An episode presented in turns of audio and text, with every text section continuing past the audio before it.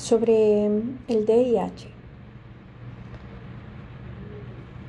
Lamentablemente, es poco probable que se efectúe en el futuro próximo un estudio tan extenso sobre el derecho internacional de los derechos humanos constitucionales, cometido y competencias de los organismos de derechos humanos.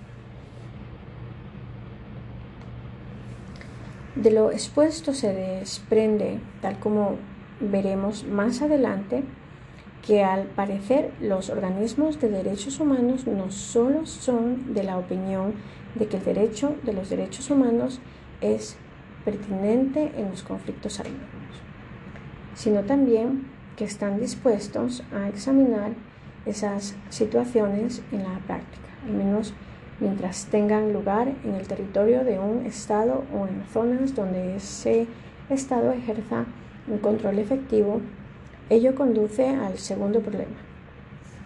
Si los, los organismos de derechos humanos tienen el cometido y las competencias necesarias para evaluar operaciones militares,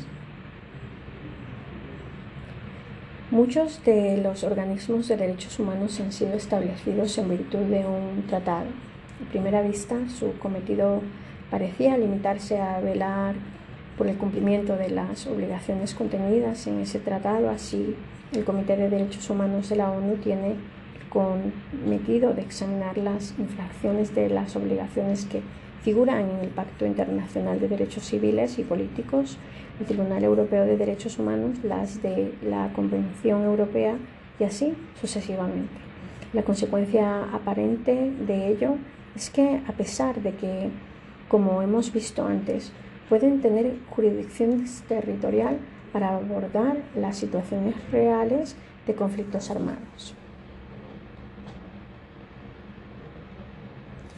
Sus pronunciamientos eh, parecerían limitarse en general a las violaciones de los derechos humanos contenidas en el tratado correspondiente y no a violaciones del DIH.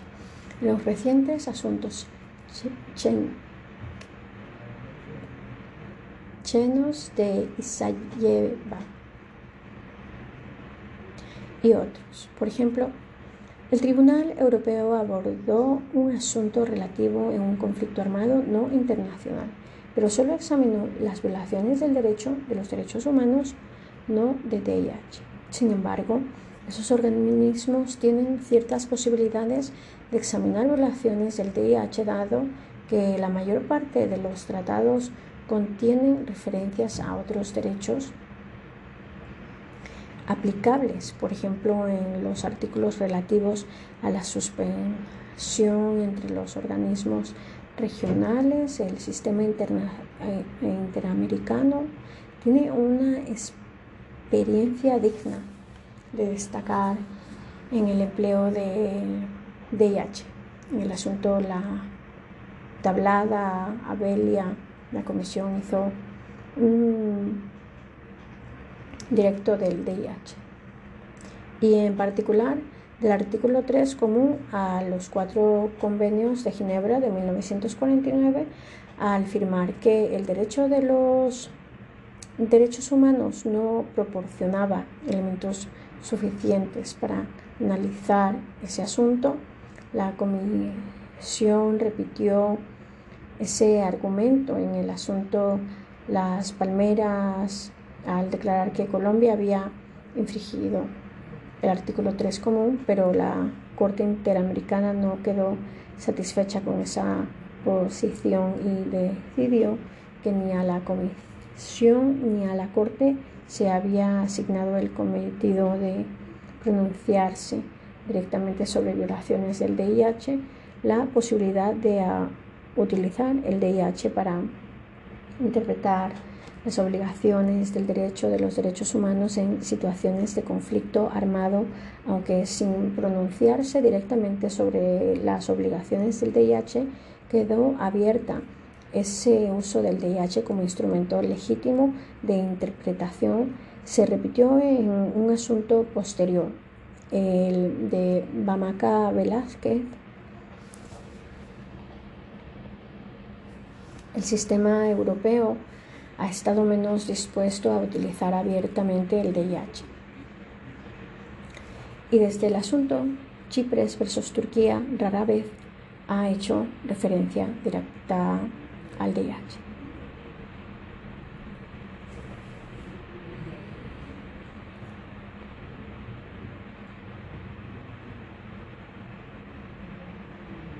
Sin embargo, el tribunal se ha basado en los principios de, del DIH para interpretar situaciones específicas, sin hacer referencia a ellos abiertamente, por ejemplo, en su evaluación de la operación militar turca en el asunto Erge.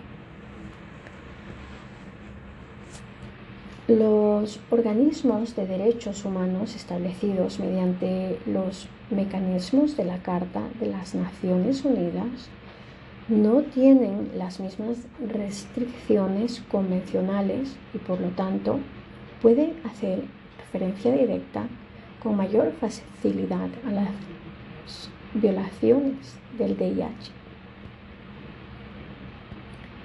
Esto puede verse en los informes sobre procedimientos temáticos, sobre como los del relator especial sobre ejecuciones extrajudiciales y en informes sobre procedimientos específicos de países cuando se trató de países que participaron en conflictos armados como los que fueron complicados por el relator especial sobre Irak es Yugoslavia y Sudán.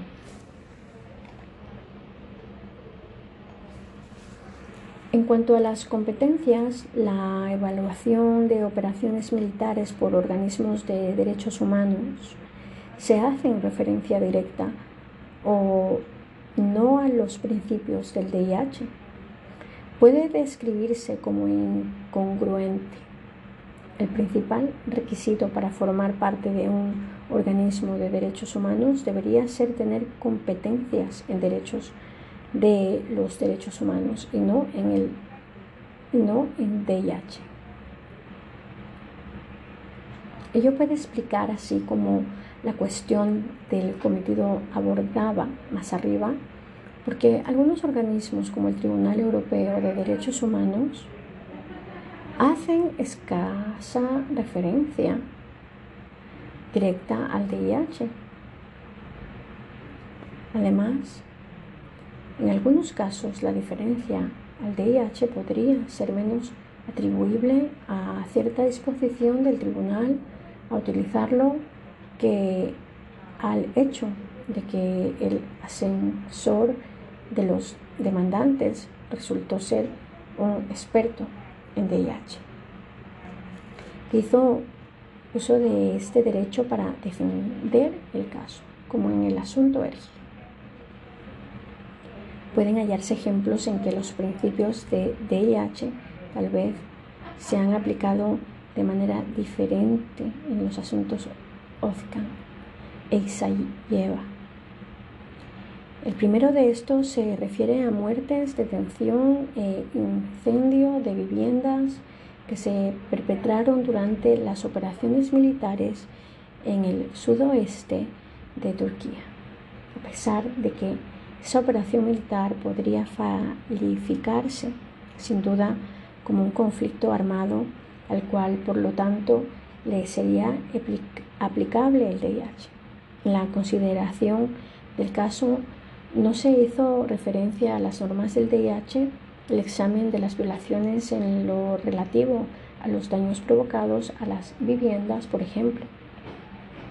Puede ser diferente si se efectúa como con la perspectiva de DIH. El asunto lleva se refiere a un ataque por aviones rusos contra un convoy de vehículos que dejó un saldo de muertos y heridos civiles. Ese incidente ocurrió en el contexto de lo que se ha considerado un conflicto armado no internacional.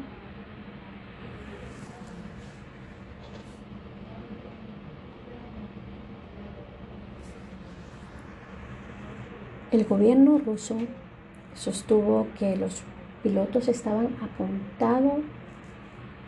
apuntando sus misiles contra camiones que transportaban hombres armados que habían disparado contra los aviones, mientras que, según los demandantes y muchos testigos, no había camiones de ese tipo y no se había disparado contra los aviones.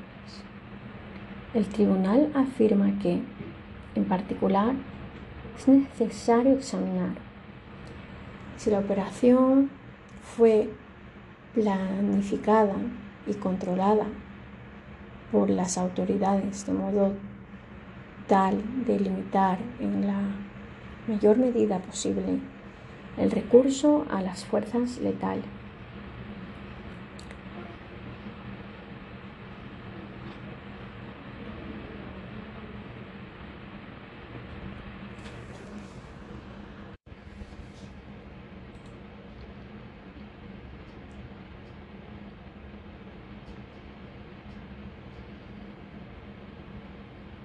El gobierno ruso sostuvo que los pilotos estaban apuntando, sus misiles contra camiones que transportaban hombres armados que habían disparado contra los aviones, mientras que, según los demandantes y muchos testigos, no había camiones de ese tipo y no se había disparado contra los aviones. Tribunal afirma que, en particular, es necesario examinar si la operación fue planificada y controlada por las autoridades, de modo tal de limitar en la mayor medida posible el recurso a las fuerzas letal. Las autoridades deben tomar las medidas apropiadas para asegurarse que de que se limita todo riesgo contra la vida.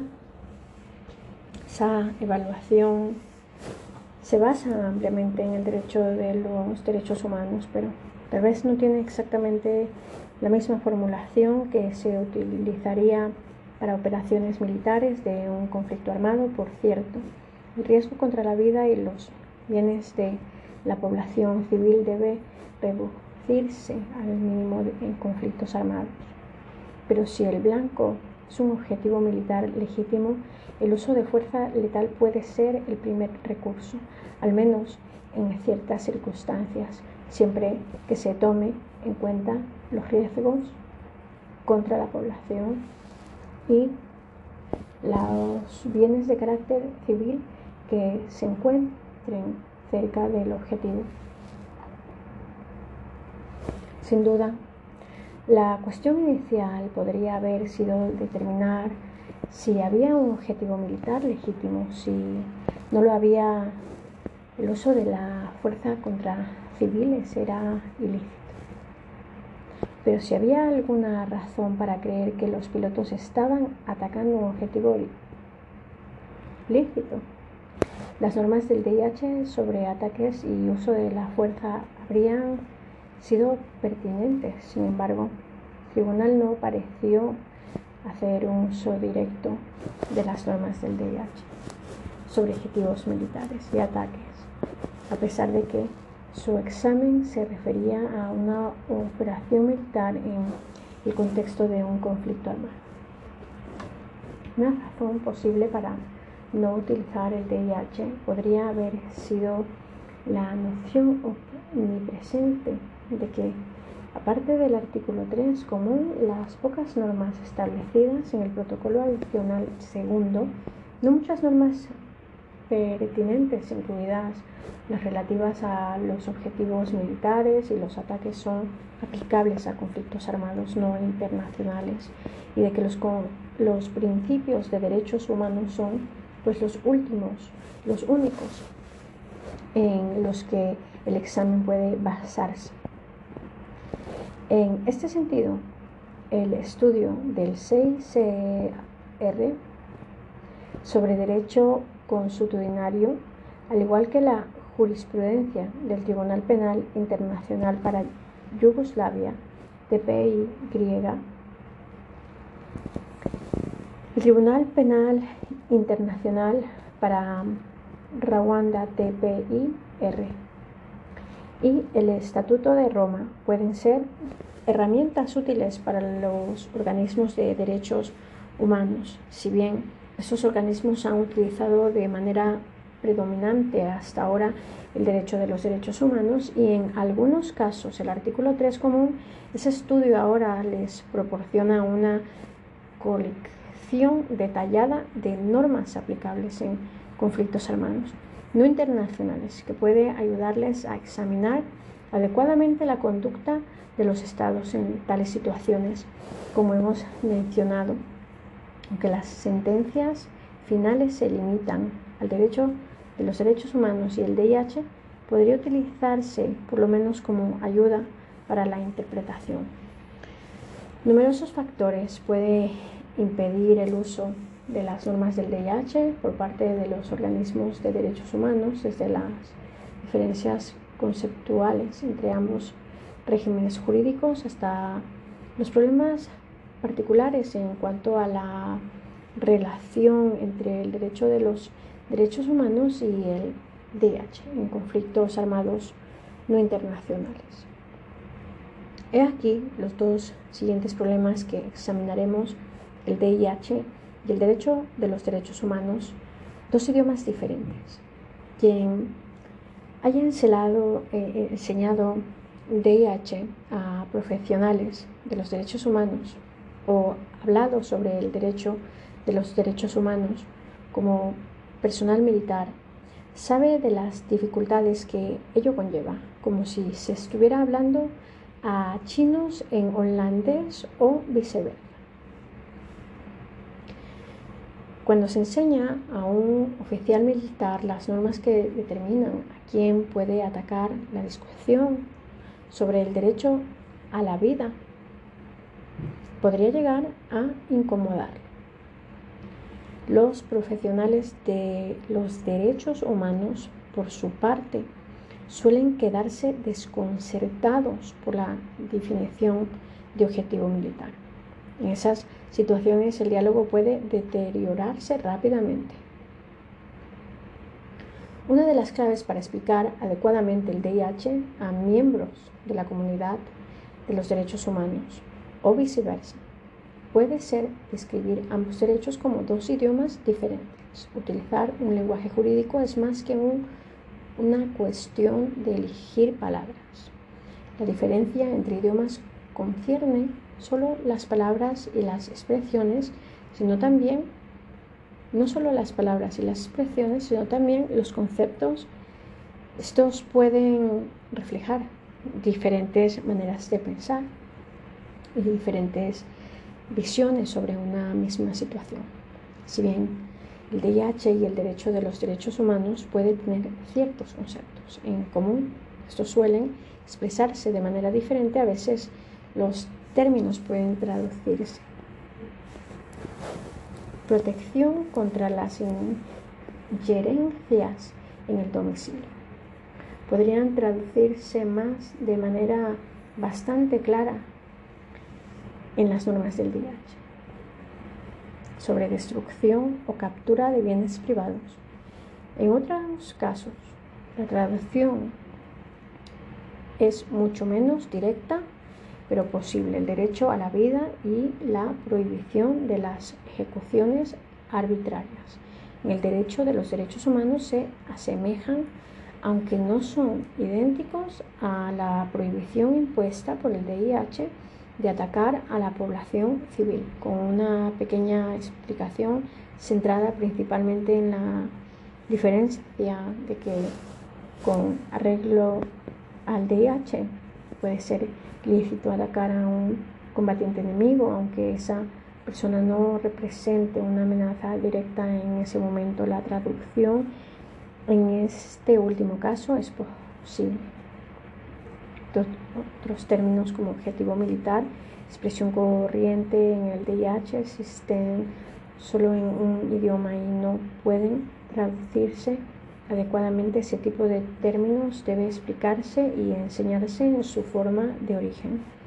También hay términos que suenan parecido en ambos idiomas, las garantías procesales y la prohibición de la tortura. No solo suena parecido, sino que también tiene prácticamente el mismo significado de ambos derechos. La mayor dificultad surge cuando se da el caso contrario, un término parónimo, pero que remite a conceptos diferentes en cada derecho. El principio de proporcionalidad es fundamental tanto en el DIH como en el derecho de los derechos humanos. En ambos denota una relación de equilibrio y en relación con Y. Sin embargo, conceptualmente no siempre significa lo mismo y puede presentar a confusión. Por ejemplo, en el derecho de los derechos humanos y las normas relativas a mantenimiento del orden. Cuando un agente estatal emplea la fuerza contra un individuo, el principio de proporcionalidad mide esa fuerza en una evaluación que abarca los efectos en el individuo mismo, lo que implica la necesidad de emplear la menor cantidad de fuerza necesaria y restringir el empleo de fuerza letal. El cambio en el DIH, si el individuo es, por ejemplo, un combatiente que lícitamente puede ser objeto de ataque, el principio de proporcionalidad se refiere a los efectos en las personas y en los bienes que se encuentran cerca, y no en el individuo atacado, contra quien podría ser lícito emplear la fuerza letal como primer recurso. En este último ejemplo, si se utilizará la interpretación del derecho de los derechos humanos del principio de proporcionalidad y si el individuo no representará una amenaza directa, en ese momento, dado la fuerza letal, podría considerarse desproporcionada. Sin embargo, si no hubiera otros afectados ni se provocaran daños y el combatiente fuera la única persona afectada, sería poco probable que se considere que se ha violado el principio de proporcionalidad con arreglo al DIH. Sin duda, como hemos dicho más arriba, ese es el tipo de situación en que el derecho a la vida ha de interpretarse en el contexto de los principios pertinentes del DIH, lo que constituiría unas lex especiales. Pero, a pesar de que el encargado de examinar el caso, incluidos los organismos de derechos humanos, puede tomar como guía con razón los principios del DIH, podría usar el principio de proporcionalidad tal como es interpretado en el derecho de los derechos humanos por siguiente una interpretación incorrecta del concepto de proporcionalidad y sus diferencias en ambos regímenes jurídicos puede generar confusión cuando se deben interpretar algunas situaciones de esa índole.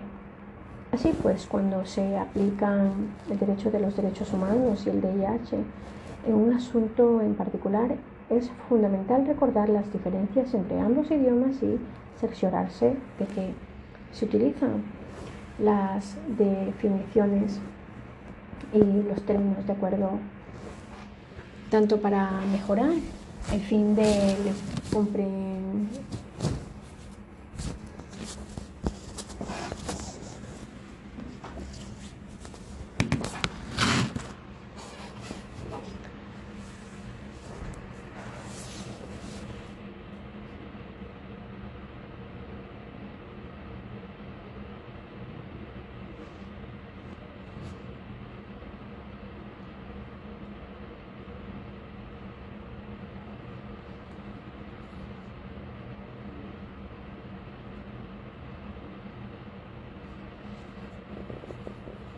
el nivel de comprensión como para evitar eventuales errores y confusiones.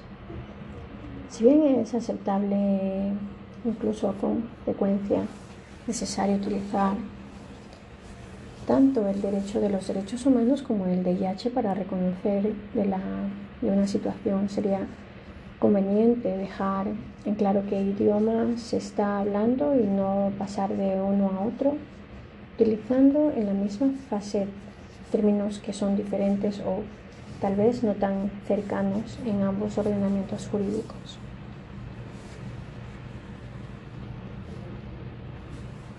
El derecho de los derechos humanos y el DIH en conflictos armados no internacionales es uno de los principales aspectos problemáticos de la aplicabilidad conjunta, es decir, la aplicabilidad extraterritorial de las obligaciones de derechos humanos en un obstáculo de menor envergadura en caso de conflictos armados no internacionales cuando el conflicto tiene lugar en el territorio de un Estado.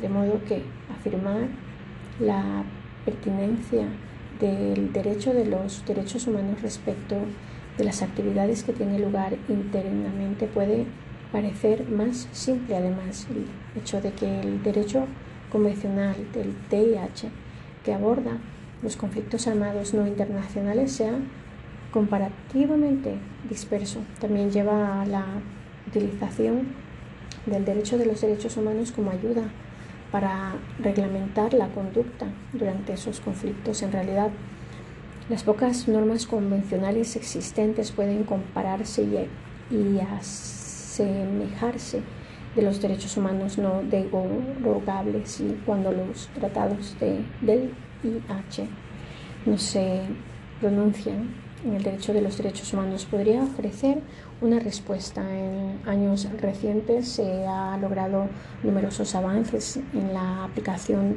del ámbito de las normas del DIH aplicables a los conflictos armados no internacionales, sobre todo a través del derecho internacional constitucionario. El asunto TADIC examinó por el TPIY y el reciente estudio dirigido por el CICR han determinado que en el derecho internacional constitucionario las normas del DIH sobre conflictos armados internacionales y no internacionales son en lo esencial muy similares y de conformidad con el estudio del CICR. La mayor parte de las normas del DIH, aunque no todas se aplican en ambos tipos de conflicto, el estatuto de la CPI también ha sido de ayuda en ese aspecto. Esta evolución puede considerarse en gran medida un éxito, pues fortalece la protección del DIH. Confiere a las víctimas de conflictos armados no internacionales, sin embargo, el mayor número de normas del DIH aplicables también podrían indicar un potencial aumento de las posibles discrepancias con el derecho de los derechos humanos, que también ha evolucionado a lo largo de los años. El ejemplo anterior sobre la diferencia de interpretación del principio de proporcionalidad, que no figura explícitamente en las normas del protocolo adicional 2 sobre los conflictos armados no internacionales, pero se cita como norma del DH constitucionario. El uso de esos casos, el riesgo de discrepancia aumenta cuando se abordan situaciones respecto de las cuales las normas del DIH son poco claras. Siguiente ejemplo hipotético, si bien puede corresponder a muchas situaciones reales, ilustra ese problema en el Estado eh, X. Ha habido permanentes enfrentamientos violentos entre las fuerzas estatales y miembros del grupo Y. Y en los últimos tres años ha habido muchos enfrentamientos, a veces hasta cuatro por semana, a veces uno cada 15 días. Cada año han dejado un promedio de 900 muertos entre las fuerzas estatales los miembros del grupo y la población civil que no participaba en las escaramuzas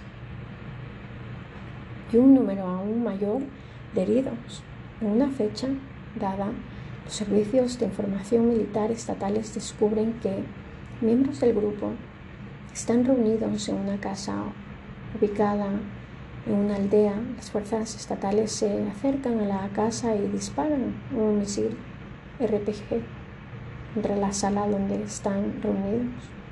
Mueren todos los miembros del grupo y ninguna otra persona. Según el derecho de los derechos humanos, a menos que surja alguna otra información, por ejemplo, que las fuerzas estatales fueron a arrestar a los miembros del grupo y cuando se acercaban a la casa les dispararon con fuego nutrido, es probable que se interprete que actuaron ilícitamente. Los soldados deberían haber hecho el intento de arrestar a los miembros del grupo empleando al inicio fuerza menos letal o sin emplear la fuerza. Pero ¿qué pasa con el DIH? En primer lugar, sería necesario determinar si se trata en realidad de un conflicto armado, ya que si no lo es, el DIH simplemente no se aplica. Clasificar la situación suele ser una de las cuestiones más polémicas con respecto a la violencia interna y las dificultades para determinar si la situación ha llegado al umbral de un conflicto armado están bien documentadas.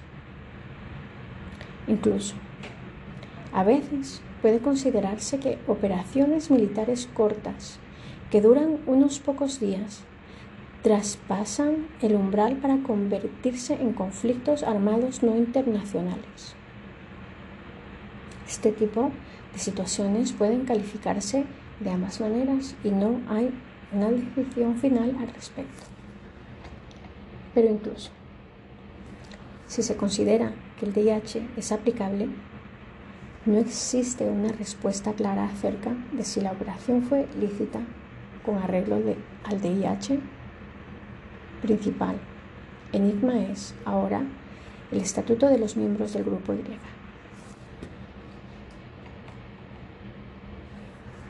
A diferencia de las normas del DIH sobre conflictos armados internacionales, las normas convencionales sobre los conflictos armados no internacionales no se refieren al estatuto jurídico de los combatientes, es decir, las personas que pueden participar en las hostilidades y lícitamente pueden ser objeto de ataque. Si bien los ataques contra personas civiles están prohibidos, no está claro cómo se clasifican los miembros de grupos armados y por ende cómo determinar cuándo pueden ser objeto de ataque. Según las diferentes opiniones, puede clasificarse como personas no civiles que pueden ser objeto de ataque en modo en todo momento clasificación similar a la de los combatientes en conflictos internacionales, como civiles que han perdido su protección porque participan directamente en las hostilidades y pueden ser atacados mientras dure el conflicto. Dado que su mera pertenencia a ese grupo es una forma de participación en las hostilidades, como civiles que pueden perder su protección durante cierto tiempo durante el conflicto, pero solo si sus acciones concretas significan participar directamente en las hostilidades. Y mientras duren esas acciones, concepto diferente de, de mera pertenencia al grupo.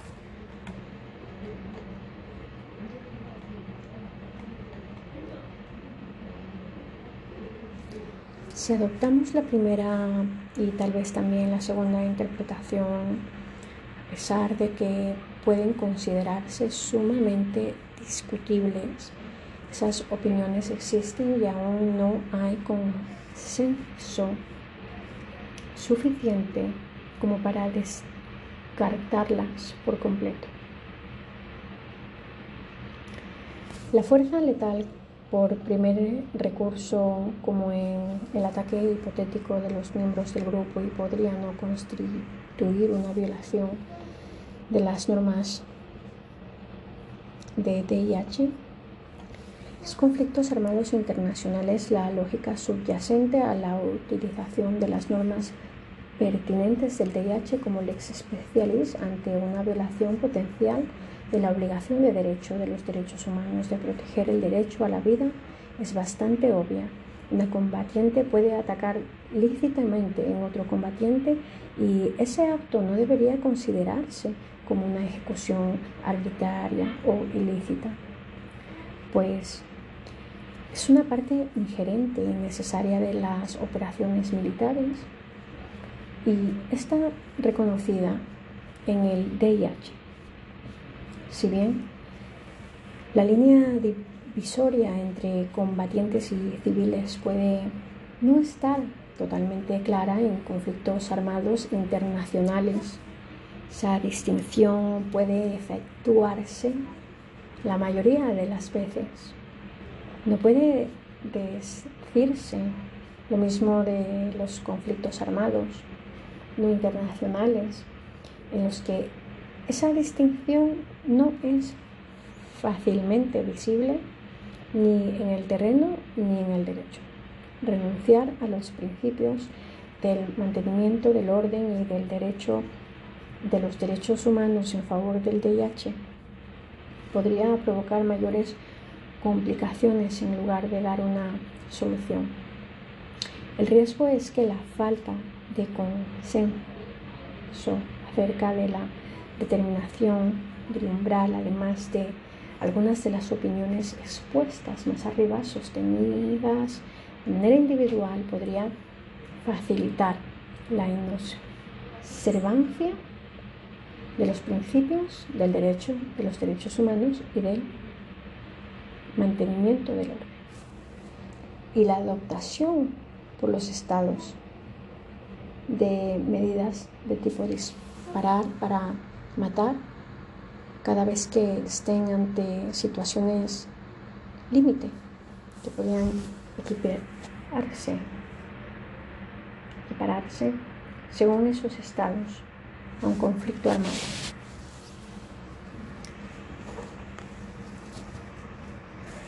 Pueden ofrecerse varias soluciones, aunque ninguna de ellas parece ser totalmente satisfactoria. Puede ser tentador decir que los principios del derecho de los derechos humanos deberían ser los únicos que prevalecen en conflictos armados no internacionales. Sin embargo, es probable que este argumento no llegue muy lejos, que ocurre con los conflictos armados no internacionales de alta intensidad en cuyo marco se libran batallas y se utilizan fuerzas prácticamente equiparables en escala a las de muchos conflictos armados internacionales. ¿Acaso no podría sostenerse que un soldado solo pueda disparar en el campo de batalla en defensa propia?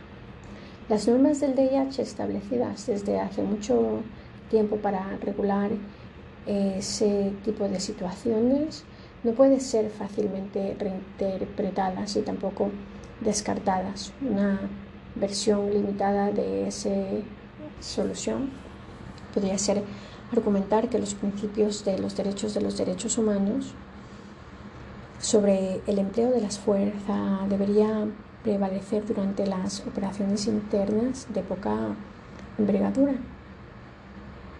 Incluso en el contexto de un conflicto armado no internacional, pero cuando el conflicto alcanza otro umbral más alto como el protocolo adicional segundo, se aplicarán las normas del DIH sobre el empleo de la fuerza. En efecto, esta solución eleva el umbral para la determinación de los conflictos armados no internacionales y hace caso omiso de los esfuerzos por lograr un umbral más bajo que haría que la protección conferida por el DIH entrara en acción lo antes posible. Además, una de las razones para bajar el umbral de aplicabilidad del DIH es contar con normas y obligaciones que serían igualmente el umbral, el umbral de aplicaciones del DIH en contra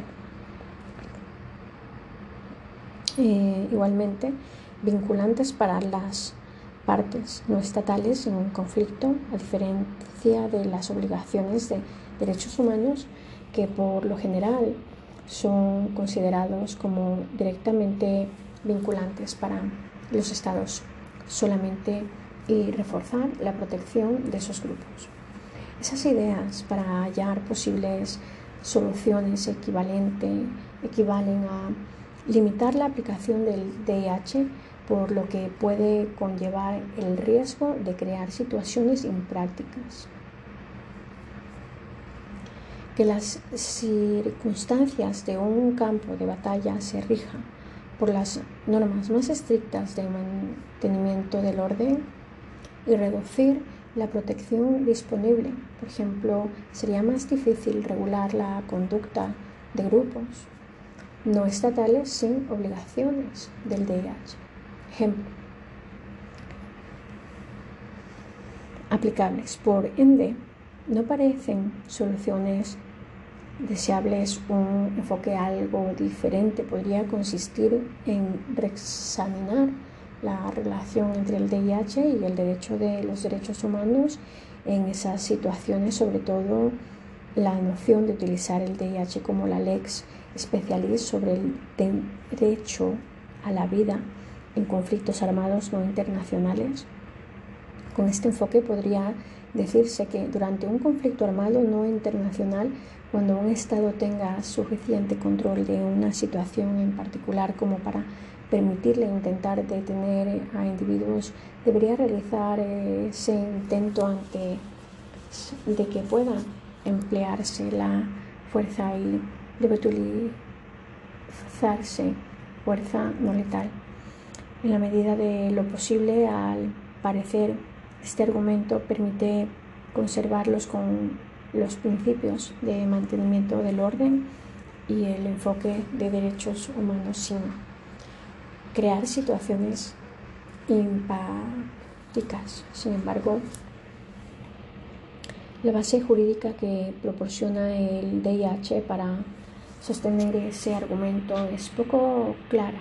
Si el contexto de la operación es un conflicto armado existente y por el ende el DIH es aplicable de conformidad con algunas interpretaciones de las normas del DIH, menos los miembros de grupos armados de oposiciones podrían,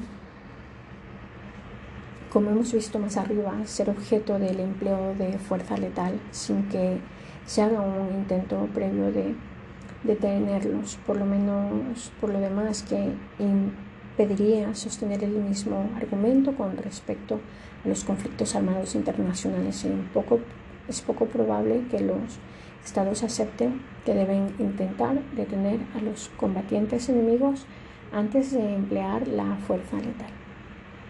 A pesar de esas eh, dificultades evidentes, se sugiere aquí en verdad podría sostenerse un enfoque basado en la afirmación de que en situaciones como la del ejemplo anterior debería hacerse el intento de detener a los miembros del grupo antes de emplear la fuerza letal. Sin embargo, deben abordarse primero los problemas que hemos expuesto más arriba para que ese enfoque sea practicable y no entre en conflicto con las normas del DIH existentes. La relación entre el DIH y el derecho de los derechos humanos en esa situación es poco clara, debido en gran medida a la falta de claridad dentro del DIH mismo. Sin duda, la manera de remediar esa falta consistirá en avanzar en los debates sobre el estatuto de los individuos en los conflictos armados no internacionales, la cuestión de la participación directa de las personas civiles en las hostilidades y las consecuencias de la pérdida de la protección derechos económicos, sociales y culturales durante los conflictos armados. El problema que analizaremos por último, en este artículo se refiere a una cuestión muy diferente, un conjunto de derechos que no siempre recibe la misma atención. El debate sobre la relación entre el derecho de los derechos humanos y el DIH tiende a centrarse en los derechos civiles y políticos, en particular los relativos al empleo de la, de la fuerza y la privación de la libertad. Pero el derecho de los derechos humanos es mucho más rico que esos dos temas en particular o incluso que todo el ámbito de los derechos civiles y políticos en general, si bien puede haber ciertas diferencias conceptuales y procesales, entre ellos el conjunto de derechos conocidos como derechos económicos, sociales y culturales, forma parte de la familia de los derechos humanos que sabemos acerca de su relación con el DIH.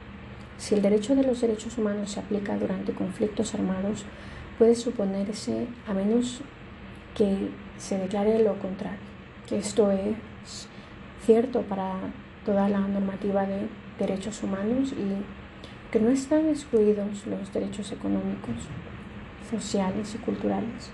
Tampoco están excluidos de manera directa, por el contrario, la Corte Internacional de Justicia.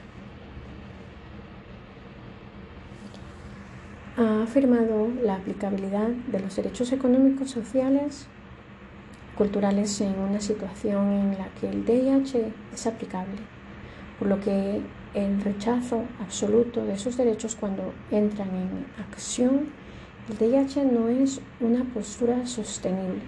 Así, la opinión consultiva de la CIJ dio un apoyo mayor a las opiniones existentes del Comité de las Naciones Unidas de Derechos Económicos sociales y culturales sobre su aplicabilidad.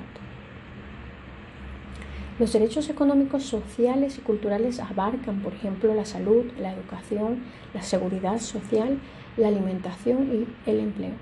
Algunos de esos derechos se refieren a cuestiones que en modo alguno son ajenos al DIH, el hecho de garantizar un abastecimiento adecuado de alimentación e incluso proteger la salud durante conflictos armados forma parte sin lugar a dudas de las normas del DIH y ha sido objeto de varias publicaciones especializadas, pero cuando se abordan estas cuestiones en enfoque adoptado por lo general, no se basa en el punto de vista de los derechos humanos. Si se presta atención principalmente a las normas pertinentes del DIH, por ejemplo, las normas de protección de las instalaciones médicas y las cuestiones prácticas no jurídicas sobre cómo trabajar en el terreno, por ejemplo, que debería hacerse para prevenir riesgos de salud pública.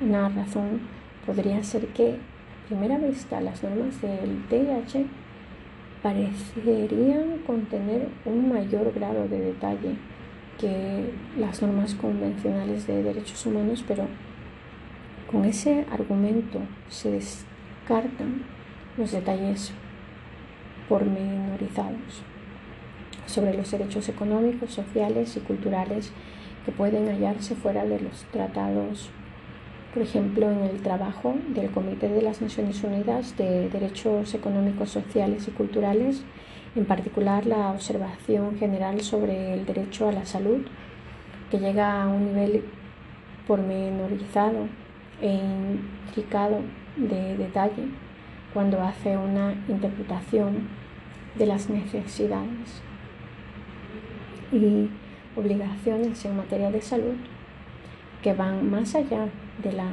disposiciones del DIH. Pueden identificarse varias dificultades, algunas de las cuales representan un desafío menor en el caso de los derechos civiles y políticos con respecto a los derechos económicos, civiles y culturales durante conflictos armados, en el enfoque que comúnmente se adopta cuando se trata de derechos civiles y políticos es hablar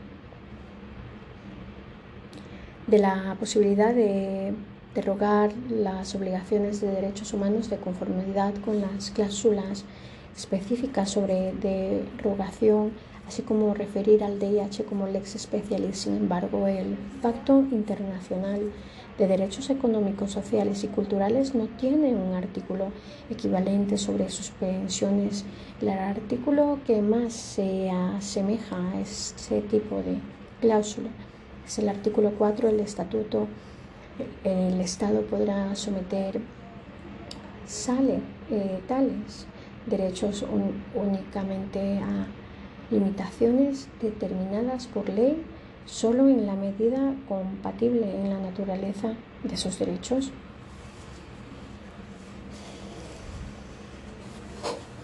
y con el exclusivo objeto de promover el bienestar general en una sociedad democrática. O se necesita cierta interpretación creativa para considerar que este artículo autoriza restricciones durante conflictos armados, a pesar de que en tal caso no serían iguales al procedimiento formal de suspensión como aparece en el Pacto de Derechos Civiles y Políticos o no se introduce una autorización manifiesta de cualquier tipo de suspensión o limitación en caso de conflicto armado.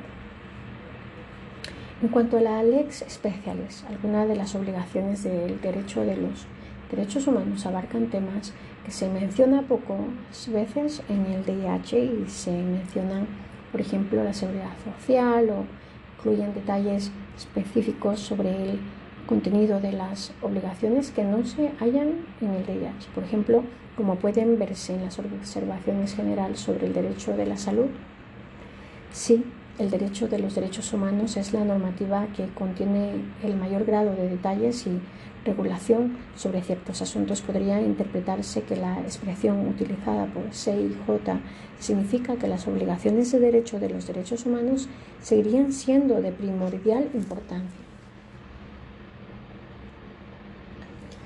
Para examinar estos más ah, detenidamente, cuáles serían las obligaciones, por ejemplo, de una potencia ocupante para con los habitantes del territorio ocupado, por lo que respecta a derecho a la salud. Como hemos señalado más arriba, parecería que las obligaciones de derecho de los derechos humanos, incluidos los derechos económicos, sociales y culturales, se aplican en territorios ocupados. La necesidad de que se apliquen esos derechos puede ser incluso más ocurriente cuando se trata de ocupaciones que se prolongan durante decenios. Sin embargo, no sería practicable que se apliquen los mismos principios y obligaciones en el territorio ocupado que los que se esperaría que el Estado aplique en su propio territorio respecto del derecho de la salud. Además, es debatible el hecho de si ello es exigido por el derecho. A veces se adopta un enfoque de tres niveles cuando se analizan las obligaciones de derechos humanos de un Estado de respetar, proteger y cumplir, si bien las normas del DIH existentes pueden cubrir muchos de los aspectos de respetar y proteger del derecho a la salud, por ejemplo, la protección de las instalaciones médicas, el aspecto de cumplir. No queda muy claro con arreglo al DIH. Los extranjeros que se encuentran en el territorio de una parte de conflicto por lo general tienen derecho a recibir el mismo nivel de atención médica que se presta a los nacionales del Estado. No existe una obligación equivalente en el DIH en relación con los habitantes de un territorio ocupado, pero si el derecho humano a la salud se considera igualmente aplicable en el propio territorio de un Estado. Y en un territorio ocupado podría argumentarse que los habitantes de ese último tienen derecho a recibir la misma atención sanitaria que el Estado presta a sus propios nacionales. Sin embargo, La ocupación se considera una situación temporaria y si bien en el sexto convenio de Ginebra se autoriza la adoptación de medidas sanitarias, la capacidad de la potencia ocupante de establecer un sistema de salud bien desarrollado puede verse restringida en la práctica. Además, si la potencia ocupante es capaz de prestar una atención sanitaria de más alta calidad que la que existía antes, el término de la ocupación equivaldría eventualmente a una medida regresiva que causaría el deterioro de la situación sanitaria. Pues la responsabilidad de la salud caería en un estado incapaz de prestar el mismo nivel de atención médica.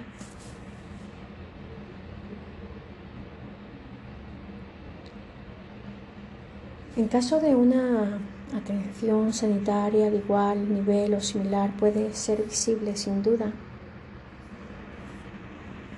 cuando se trata de una ocupación prolongada, sobre todo si la potencia ocupante presta atención médica de alto nivel a sus propios ciudadanos que residen en el territorio ocupado, sin embargo, en general, cuando se trata de aplicar las obligaciones de los derechos humanos económicos, sociales y culturales en situaciones en las que es aplicable el DIH, por ejemplo, en territorios ocupados obviamente existen dificultades que han de abordarse en lo relativo a la suspensión y al nivel de observancia.